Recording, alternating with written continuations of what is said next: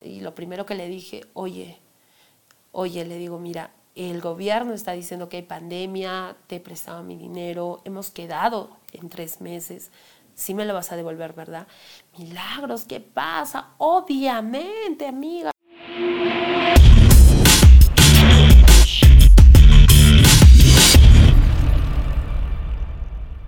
Hola, ¿cómo estás? Soy Milagros de Asesora y quiero darte la bienvenida a mi canal de YouTube.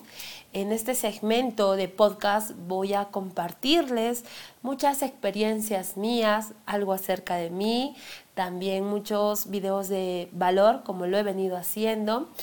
Y nada, pues el día de hoy quiero compartirles una experiencia que he tenido ya hace dos años sobre una mala inversión que tuve y sí quisiera compartirlo esto con ustedes, nunca lo he hecho, así que es la primera vez que voy a hablar de esto. Y antes de hacer ese video me puse a pensar si en realidad debería hacerlo y dije sí, sí porque yo sé que de este video muchos de ustedes van a aprender. ¿No? Como quiera que estamos atravesando esta coyuntura poco difícil, la pandemia, que se ha traído abajo bastantes negocios, este, bastantes eh, puestos de trabajo.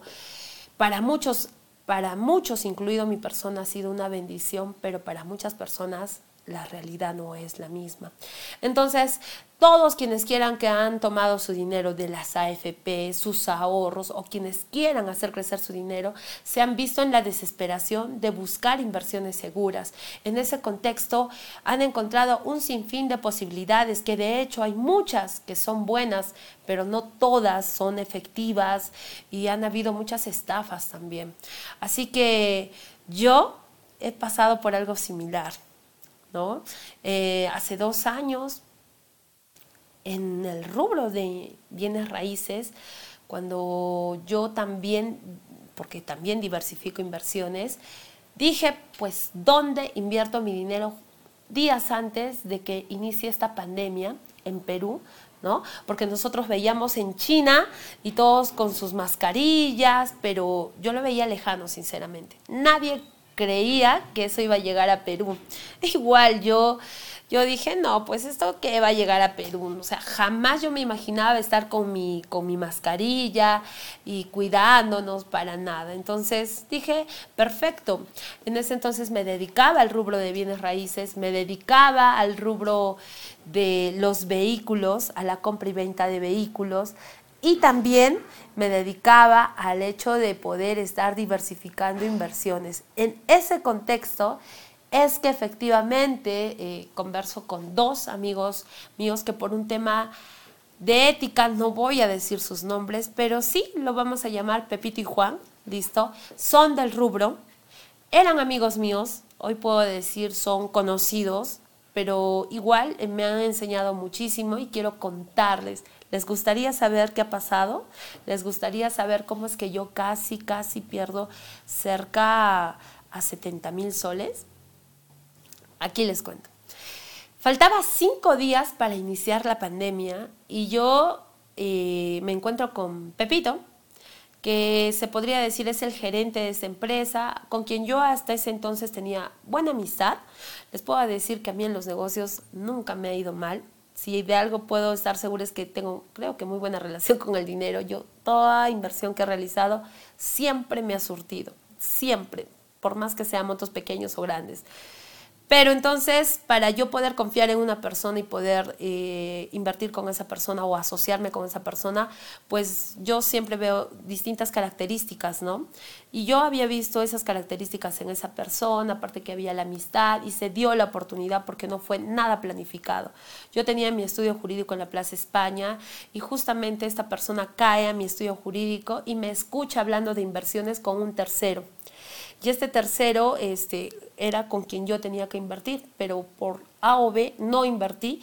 Y este amigo me dice, mira, invierte conmigo, yo te ofrezco una mejor tasa de interés. Entonces le dije, lo voy a pensar. Y pasaba los días, saqué mis cuentas y dije, perfecto, porque solo era por tres meses. Y como ustedes saben, cuando uno hace un préstamo de dinero, pues tiene que realizar un contrato, que es el contrato de mutuo dinerario. Y que efectivamente yo sabía, porque soy abogada, ¿no? Entonces, pasados los días, ya tomando su propuesta, que me parecía muy viable, económicamente sobre todo y por el tiempo, eh, pues le digo, acepto. Y eh, dos cosas, mira, acá dos cosas, que yo no venía, de, o sea, no veía el futuro. Por más que hablaban de la pandemia, yo me cerraba la idea, no averiguaba, no, preguntaba. Es más, yo no veo noticias hace cinco años, olvídense, estaba en otra, en otra situación.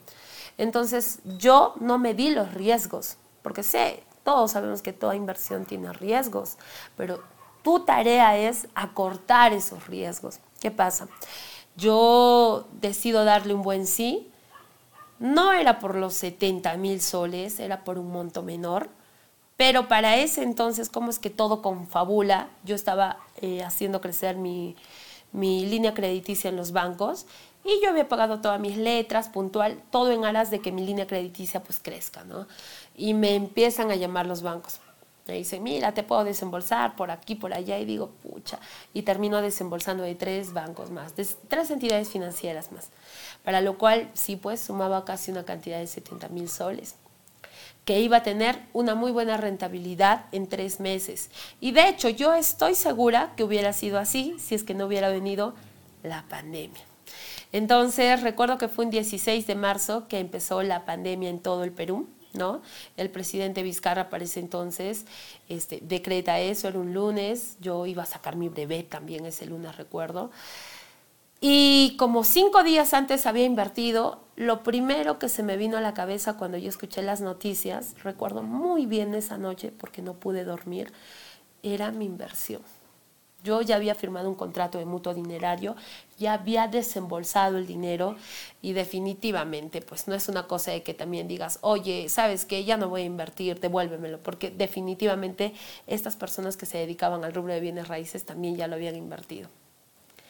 De, hecho, que le llamé a Pepito y lo primero que le dije, oye, oye, le digo, mira, el gobierno está diciendo que hay pandemia, te he prestado mi dinero, hemos quedado en tres meses, sí me lo vas a devolver, ¿verdad?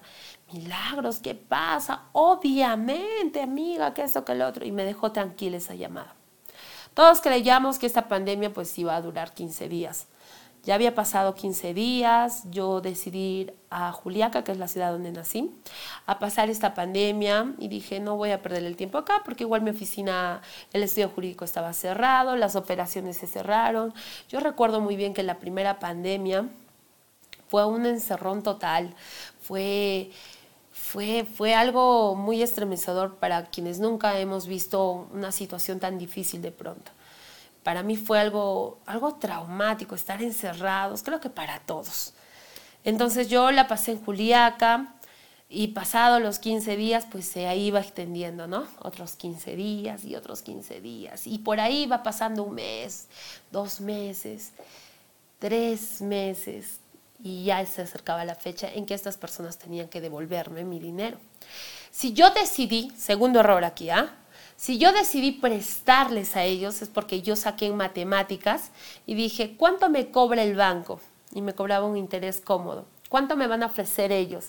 Entonces decía, wow, sigo ganando. Ah, no hay problema.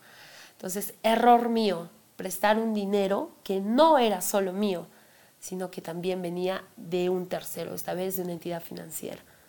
Si tú vas a alguna vez invertir, que nunca sea un dinero prestado, ni del banco, ni de la familia, ni de amigos, porque tú no sabes al 100% si esa inversión va a ser viable. Tantas cosas pueden pasar, en la puerta del horno se puede quemar el pan. Uno siempre tiene que pensar en lo mejor y en lo peor. En lo peor. Y tú tienes que siempre estar este, sacando tus planes de contingencia para todo tipo de casos. Yo no lo había hecho. Entonces, hasta ese tercer mes yo iba pagando a los bancos, o bueno, a las entidades financieras. Y cuando yo me dispuse a llamar a Pepito y a, a Juancito, creo que les dije, pues sí, les llamo y me dicen milagros. O sea, tú sabes que sí, amiga, pero mira la pandemia, nos han encerrado, nosotros también nos ha ido mal. Ok, le digo, perfecto, ¿cómo hacemos entonces? Y me dice, justo Milagros te asesora ya estaba como en el aire, porque Milagros te asesora es producto de la pandemia. Yo tenía mi estudio jurídico, como estudio jurídico, como abogada, yo invertí en propiedades, participaba en remates, pero vaya, era una cosa con, con un grupo de socios, algo algo pequeño. Yo realmente tenía la idea de empezar de a pocos. Ya dictaba conferencias en Arequipa, pero no era una cosa como la que se vino después. Y justamente por este tipo de, de préstamo que hice, porque yo les voy a decir, todo lo que yo tenía para ese entonces lo presté, más todo lo que me presté del banco, imagínate. Solo recuerdo que tuve una pequeña inversión que me retornó después, pero no era nada comparado con lo que yo había prestado. Entonces, ¿se imaginan? Yo tenía que responder a, las entidades financieras. Y yo sé que todavía este monto es muy poco para algunas personas, mucho para otras, dependiendo al, al proceso de vida en el que estés pasando, pero lo que yo quiero que captes es mi experiencia y sobre todo el aprendizaje que yo he tenido a raíz de esto. Y yo creo que escuchándome, yo contándote, tal vez te pueda ahorrar un, mal sabor, ¿sabes? Entonces, llegado los tres meses, me dicen, sabes, espérame un mes más, ¿no? Y, y ya, no tenía otra.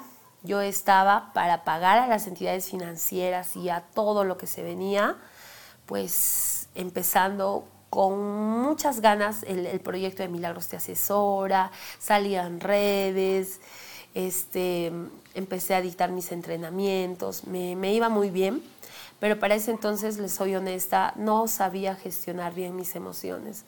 El mismo hecho de que me debieran esa cantidad de dinero, les soy sincera, me aplastaba en el alma. Y o sea, yo no paraba tranquila, paraba ansiosa, preocupada. Era una cosa incierta que ya no se sabía, primero la pandemia, cuándo iba a acabar. Segundo, quién se iba a enfermar. Tercero, si Dios me iban a devolver o no mi dinero, qué iba a pasar con mi estudio jurídico. O sea, y la verdad, este, yo no, no, no, no tenía la capacidad como para si de pronto yo me pregunto esa experiencia me pasara ahora, lo tomaría con toda tranquilidad. Ahora. Pero en ese entonces no. Y lloraba mucho. Y pasaban los meses y yo les llamaba a estas personas y todavía alguna vez vine porque eran de Arequipa. Vine y me encontré personalmente con ellos y les dije, ¿cuándo? Y me daban fechas y te juro, y yo les, les prometo, me ilusionaba y decía, ya, voy a aguantar hasta esa fecha. Y llegaba y nunca llegaba el día en que me pagaran mi dinero y yo iba pagando las, a las entidades financieras y no me respondían tampoco y todo salía de mi bolsillo. Entonces, hasta ahí ven dos errores, ¿no? No me di los riesgos, presté dinero que no era mío, junto a mis ahorros, dinero que no era mío, pagué intereses a terceros y, ¿saben? Sentí por primera vez ese sinsabor de pagar a, a una entidad financiera y no ser yo la beneficiada es horrible pagar para que otros se beneficien. ¡Wow! E, es algo que, no sé, no, no, no, no querría haber experimentado, pero era una cólera porque aparte yo tenía que hacer colas en las entidades, ir a reclamar, porque yo recuerdo que las entidades financieras solo nos exoneraron tres meses del pago de intereses, pero más no, igual todo corría, era todo un caos, ¿no? Y, e incluso e incluso eh, por este tema de las tarjetas de crédito, había, había una efectivización de tarjeta de crédito que yo había realizado. Y cuando tú efectivizas eh, una línea que te da una tarjeta de crédito, tienes hasta como 45 días para no pagar intereses. Tú le puedes jugar a tu tarjeta de crédito, pero si, si es que pagas puntual, y yo hacía eso, yo jugaba hasta ese entonces con mi tarjeta de crédito y siempre pagaba puntual, pero a raíz de todo esto, ya como que se me estaba haciendo difícil pagar puntual, ¿saben? Porque tenía que pagar todo el monto y no me alcanzaba, olvídense, y, ellos no me respondían. Habían veces en que yo me encontraba con ellos y de verdad de la cólera yo les decía de todo y no servía. había una situación en que ya para mí fue la gota que derramó el vaso, porque recuerdo que mi papá se enfermó en agosto. Miren cuántos meses ya había pasado, ¿ya? Recuerdo que mi papá se enfermó en agosto y le dio COVID, ¿no? Al darle COVID, mi papá llegó a saturar hasta 60, recuerdo. Y ustedes saben que para ese entonces el, balón de oxígeno estaba a 8 mil, 9 mil, 10 mil soles. Mi papá necesitaba balón de oxígeno, necesitaba medicamento, necesitaba todo lo que necesita un enfermo de COVID. Y muchos de los peruanos hemos pasado por esta situación. Fue desgarrador para mí porque no tenía el dinero, mi dinero, para darle a mi padre. Mi dinero. Fue, fue muy triste, porque tuve que prestarme de terceros para poder auxiliar a mi papá. Y, eso fue lo peor, ¿no? O sea, yo cuando necesitaba mi dinero, yo les dije, por lo menos denme la mitad, denme algo, necesito salvar la vida de mi papá, por favor, es urgente. Y no me lo devolvieron. Fue horrible. Recuerdo que me habré pasado noches enteras llorando porque era era, era el tope que yo tenía para ese entonces de, ganar dinero, ¿no? O sea, para mí era mucho ese monto en ese entonces. Y, y gracias a Dios, esa situación de mi papá pues pasó, se salvó. Recuerdo que tuve que hacer de médico, tuve que, no había ni un médico que quería, ni una enfermera que quería venir a casa a ponerle el inyectable a mi papá, eran unas dosis, ¿no? Mi papá tiene diabetes no había quien quiera venir a mi casa a ponerle todo su tratamiento de la cetrazona, de exametazona y todo eso. Así que tuve que hacerlo yo. Y, fue un poquito difícil, retador, pero fue lo mejor que pude hacer porque cuando mi papá este, se salvó fue algo muy bonito. Pero aún así no me pagaron mi dinero. Mira cómo es la vida, que de Pepito su papá también se enfermó por esas fechas. Yo no sé si usaron mi dinero para, para tratar de salvar su vida, no lo sé, pero falleció el papá de esa persona. Em, tal vez en mi error, yo de verdad hasta le dije, te lo mereces, porque lo que me hacía pasar a mí, no solamente a mí, luego me enteré que a muchas personas no tenía nombre porque por lo menos yo aceptara que te vayan pagando por partes, lo que sea. No había eso, no había nada. Em, llegó un punto en que ya me cansé de llorar y estaba detrás de ese dinero, era fines de año. Ya me cansé de sus promesas, ya me cansé de que me digan que me van a pagar, pero aquí va el tercer aprendizaje. Yo no solamente hice firmar un contrato de mutuo dinerario, porque si bien es cierto, en el Código Civil peruano, este contrato es válido. Para tú tener este contrato como prueba anticipada y la prueba anticipada como título ejecutivo y este título ejecutivo como un documento con tal fuerza de que puedas embargar una propiedad con este título ejecutivo, tendría yo que este contrato iniciar un proceso judicial para que el juez me declare que es una prueba anticipada y recién use esta prueba anticipada para otro proceso judicial. O sea, en síntesis, el camino un poco largo, ¿ya? Para para mi buena suerte, desde que yo presté ese dinero, lo primero que hice es buscar en la página de registros públicos de la Superintendencia Nacional de Registros Públicos. Y sí, como quiera que yo firmé el contrato con dos personas, Pepito y Juan, Juan, quien era el aval, él tenía una propiedad a su nombre. Y para diciembre vuelvo a revisar la propiedad y gracias a Dios seguía a su nombre. Entonces yo ya estaba cansada lo que yo puedo decir es que nunca dejaron de contestarme, eso sí, no puedo mentir ahí. Pero me contestaban y nunca me había, ni dinero no había, no me pagaban intereses y yo seguía pagando a las entidades financieras y ya me había cansado. Entonces lo que hice es lo siguiente, al momento de firmar yo el contrato, no solamente firmé un contrato, sino también firmé una letra de cambio. Esa letra de cambio lo hice firmar tanto por Pepito y por Juan Y como quiera que una letra de cambio es un título valor, un título valor es un título ejecutivo. Y con un título ejecutivo tú puedes embargar una propiedad de bien inmueble de la persona, de tu deudor. Pregunta, ¿no? Milagros, pero si, si tú has firmado el contrato con los dos o la letra de cambio con los dos, ¿tú podrías embargar la propiedad del aval? Sí se puede. Yo lo hice y embargué la propiedad de Juan. Lo hice. Ahora, hay una pregunta que yo sé que ustedes están haciendo, porque estoy más que segura que esta historia va a conectar no solamente con una persona, al que menos le ha pasado esto. Este, les voy a contestar dos preguntas que yo sé que se están haciendo en estos momentos antes de, de continuar con la historia. La primera pregunta es que si solamente una letra de cambio hace efecto sin el contrato, o tendría que haber el contrato y la letra de cambio. Y la respuesta es que solamente la letra de cambio ya surte efecto. Solo ese papel que está a 10 céntimos en la librería te puede ahorrar un dolor de cabeza. A mí me ha ahorrado eso. ¿Ok?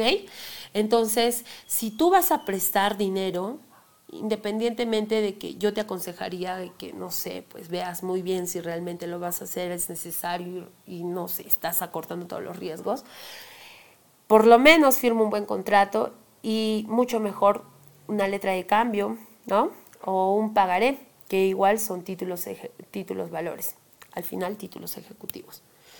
Y segundo, la segunda pregunta que yo sé que tú te estás preguntando es que sí efectivamente, sí efectivamente, con este título valor se puede embargar una propiedad para que sea rematada y con ese remate de esa propiedad se pueda pagar tu deuda Sí. Y eso es lo que hice. Tal vez un poquito tarde, ¿por qué? Mira, en casa de herrero, cuchillo de palo. Yo siendo abogada, me pospuse tanto porque de verdad yo creía que las personas en quien yo había confiado iban a actuar como yo. Me iban a pagar mi dinero así, tal fecha, callado, porque yo, yo, yo, algo que yo puedo rescatar de mí es que yo tengo palabra. Y si yo te digo tal cosa y lo voy a hacer y tal fecha, es porque tiene que ser así. Entonces yo había confiado en que estas personas también iban a hacer lo mismo. Y yo siendo abogada, me había confiado y había esperado hasta diciembre que para mi suerte Juan tenía todavía la propiedad a su nombre. Y dije, ya, es como que reaccioné y dije, ¿qué estoy esperando? Inmediato hice la demanda y lo embargué. Y gracias a Dios el juez me aceptó la, demanda y después esto es todo un camino que lo voy a hacer en otro video. ¿Les gustaría? Déjame en los comentarios si te gustaría saber cuántos procesos tienes que realizar, cómo sería el proceso, si sería con un contrato, porque entiendo muchas personas ni conocen los títulos valores. Te estás enterando ahorita que deberías firmar un título de valor. Pero si de pronto tienes un contrato ¿Te gustaría saber qué características como mínimo tendría que tener ese contrato para que el juez lo valide como, como prueba anticipada y valga como título ejecutivo para embargar una propiedad? Déjame en los comentarios si te gustaría saber para que en otro video yo hable netamente de ello. O de pronto, si te gustaría saber cuáles son los títulos ejecutivos o de qué manera tú podrías llenar un, adecuadamente un título ejecutivo para que en un futuro, si es que tu deudor no te paga tu dinero, tú puedas ejecutar o, bueno, mediante este título ejecutivo embargar una propiedad, ¿no? También déjame en los comentarios si te gustaría saberlo. Y también vamos a hablar sobre la hipoteca, que definitivamente es la reina de todas las garantías reales, que sería lo ideal que si tú prestas dinero, te dejen una propiedad de bien inmueble o mueble en hipoteca. Eso sería lo fenomenal. Y ya en otro video les voy a explicar por qué. Así que los leo, ¿sí? Para continuar con la historia. Embargué la propiedad. Eso fue en diciembre. Diciembre del 2020. Después de que tú embargas una propiedad, este, porque son dos demandas, les comento. Una es la demanda, como quiera que existe la medida cautelar, y otra cosa es el proceso principal. Mediante la medida cautelar, pues la medida cautelar tiene la función de, ¿qué les digo? Garantizar el fin del proceso. entonces la medida cautelar únicamente sirve para embargar una propiedad, nada más. Para tú iniciar el proceso principal, tienes que entablar otra demanda. Entonces, este dato que les voy a dar ahorita, esto que les voy a decir, vale oro. Anótalo si es que estás anotando, o, ve y trae tu cuaderno, porque de verdad esto sobre todo para los abogados, no solo para los abogados, para quienes quieran cobrar en adelante su dinero, este datito que yo te voy a dar es oro puro. Cuando tú entablas una medida cautelar y quieras luego entablar tu, tu demanda principal, solo tienes un plazo. ¿Y saben cuánto es? Son 10 días. Por más que tú has entablado, mira, señor juez, aquí está mi título valor, Aquí está, Pepito me debe ese dinero. Como me debe este dinero, toma la partida registral. Estoy embargando esta propiedad. Y el juez te dice, ah, perfecto, te debe, te concedo el embargo. No queda ahí. Tienes que seguir una medida, una demanda principal. Después de que inscribas en la Superintendencia Nacional de Registros Públicos ese embargo, esa anotación de demanda. Si tú no lo haces después de 10 días, perdiste tu oportunidad y quieren saber qué me va pasando en esos 10 días, me voy enfermando de COVID. Me llegué a enfermar ya también yo de una manera que no se imaginan, de verdad. Yo llegaba a sudar agua, así, agua, agua, agua. Y, y, la verdad es que yo estaba, bueno, en la ciudad de Arequipa, como quiera que yo era la patrocinada y la abogada, no, no, tenía ni fuerzas para escribir en el teclado, ni en cama, porque estaba grave y mis días se iban pasando. Yo recuerdo que ya el último día para que se venza, saqué fuerzas de donde no sé dónde y lo hice la demanda, lo presenté, me admitió el juez y luego obviamente recién se les demanda. Voy a hacer un video netamente de esto, porque esto yo sé que a ustedes ahorita les parece algo novedoso, pero todo ese, todo ese procedimiento sí les voy a explicar también en otro video, ¿listo? Lo que sí quiero es que sí pude embargar esa propiedad y una vez de que ya me admitieron la demanda principal, es que eh, se enteran Juancito y Pepito. Y Juancito y Pepito recién se toman en serio que me debían la deuda. ¿Cómo es la vida cuando recién les embargo esa propiedad y cuando ya lo iba a lanzar el juez a remate, ellos vinieron y me buscaron? ¿Ya? Y eso pasó pues el año pasado, 2021. Miren, ¿ah? ya había pasado un año y medio, ya había pasado un año y medio de todo lo que de todo lo que les estoy contando. Entonces, cuando recién les embargaron la propiedad y ya estaba ya la resolución que ordenaba, ellos aparecieron como arte de magia, me buscaron, me tocaron la puerta, ¿saben? Y sí, después de un año y medio me pagaron mi dinero. Pero les voy a decir algo. Había dos cosas. Otra cosa que he aprendido. ¿Les quieren que les cuente? Aquí hay dos cosas más que quisiera decirles, ¿ya? Una es que llegaron a tocarme la puerta, este, se disculparon y me dijeron, Milagros, tenemos tu dinero sin tus intereses ya. Oh, casualidad, habían conseguido dinero, recién tenían dinero. Ya, lo tenemos ahorita porque estamos haciendo unas gestiones. O podemos darte tu dinero con tus intereses, pero de tres meses después. Te pregunto, ¿qué hubieras hecho tú? Tomar tu dinero, porque obviamente el remate judicial eh, sí va a llegar a puertas, pero como ellos se habían enterado, estaban apelando. De verdad que cuando yo me enteré que estaban apelando, me dio tanta cólera, porque tenían dinero para pagarle al abogado que apele, que a mí, de verdad, eh, ya. Entonces, tenían la intención de dilatar el proceso. Hasta que llegue un remate, pues ponte un año, año y medio, dos años. ¿Qué era lo ideal? Que les espere meses para que me devuelvan mi dinero más mis intereses o que tome mi dinero y me lo den. No sabía qué hacer, ¿saben? Así que pedí consejos a otras personas y me dijeron, sabes, milagros, toma tu dinero, inviértelo, tú sabes cómo invertirlo y hacerlo crecer. Y eso es lo que hice. Yo justo necesitaba esa cantidad para otra inversión y lo tomé, me lo devolvieron.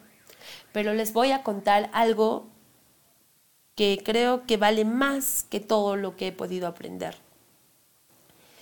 Es el desapego. Yo em, ya llevo cuatro o cinco años trabajando en todo el tema de sanación, energía, entender que si una persona está libre de improntas, eh, reprograma su cerebro, puede tener una mejor relación con el dinero y todo ello. No entendí el desapego. ¿En qué sentido? En que yo habré llorado por ese dinero. Primero creía que era todo el dinero que podía ganar. Segundo, habré llorado tanto que no me dejaba estar tranquila. Cuánticamente o energéticamente yo estaba apegada a eso. Hasta que en una conversación, justamente antes de entablar esa demanda que les comento, converso con uno de mis socios que es millonario y le comento, ¿no? Llorando. Y me dice, Milagros, ¿te das cuenta de lo que estás haciendo? Estás llorando por 70 mil soles. Eso tú lo puedes generar, pero no, es mi dinero, qué injusticia. Oye, me dice, suelta eso, suelta, suéltalo. Vas a ver que tú puedes generarlo. Ya había llorado un año. Y dije, tienes razón de verdad que ya, ya, ya, no tenía lágrimas, yo decidí soltarlo. Yo recuerdo que yo, yo, yo me encomendé a Dios y le dije, Dios, ¿sabes? Lo doy por perdido. Por último, si me tienen que devolver, lo dejo en tus manos, pero ya no me voy a enfocar en esto. Voy a producir y voy a hacer como que lo perdí. Se pierde y se gana. Lo solté. ¿Y saben qué pasó? Cuando yo solté esa cantidad, yo recuerdo que al mes facturé 70 mil soles, clavadito al mes. Lo que yo entendí con esta experiencia es que nunca tienes que apegarte a tu dinero. El dinero es energía. Como a todo, porque todo a lo que tú vas a ir detrás, persiguiendo desde la carencia, desde la necesidad, va a huir de tus manos. Si tú vas a tener la actitud y tú desde la abundancia vas a ser la persona, créeme que no solo el dinero va a venir a ti, sino los socios, los inversionistas, los proyectos, la, todo va a venir a ti porque no va a ser necesario de que tú lo persigas. Tal vez me ha sido difícil pasar por esta experiencia, pero lo tuve que aprender así. Yo recién lo entendí ese día y desde ese día fluyo mejor con el dinero. No solo con el dinero, porque me di cuenta que esto aplica a todo, a todo en la vida. Y obviamente que me preparó para algo más grande, porque como ustedes saben, ahora tenemos una comunidad trabajo con una cartera exclusiva de inversionistas y en definitiva no me yo no podría permitirme hacer pasar todo lo que yo he pasado a mis inversionistas. Definitivamente esta experiencia me preparó para algo grande, para yo poder, porque yo soy consciente que soy de temperamento sanguíneo, colérico, acción, mujer emocional y estos negocios no es para una persona emocional. Entonces, con esta experiencia, yo aprendí, con cuántos, con cuántos, con cuántos golpes, ¿no? A no ser emocional, a ser fría, a pensar las cosas como debe de ser y no a, lanzarme por lanzarme. Y menos cuando se trata del dinero de terceros, menos cuando se trata de inversiones, menos cuando se trata de montos grandes, menos cuando se trata de, de, un, de, un, negocio que por cierto tiene riesgos, pero que tú puedes acortar esos riesgos. Espero Espero que de verdad esta, esta historia haya conectado contigo, que de pronto hayas aprendido un poco también de cómo tienes que cuidarte en la documentación, qué documentos tienes que firmar.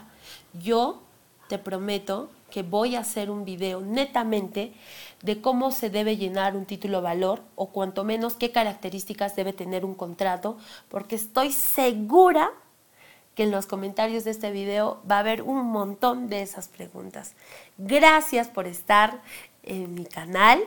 Te invito a que veas los demás videos. Tenemos muchísima información de valor. Y nada, te veo en el siguiente video.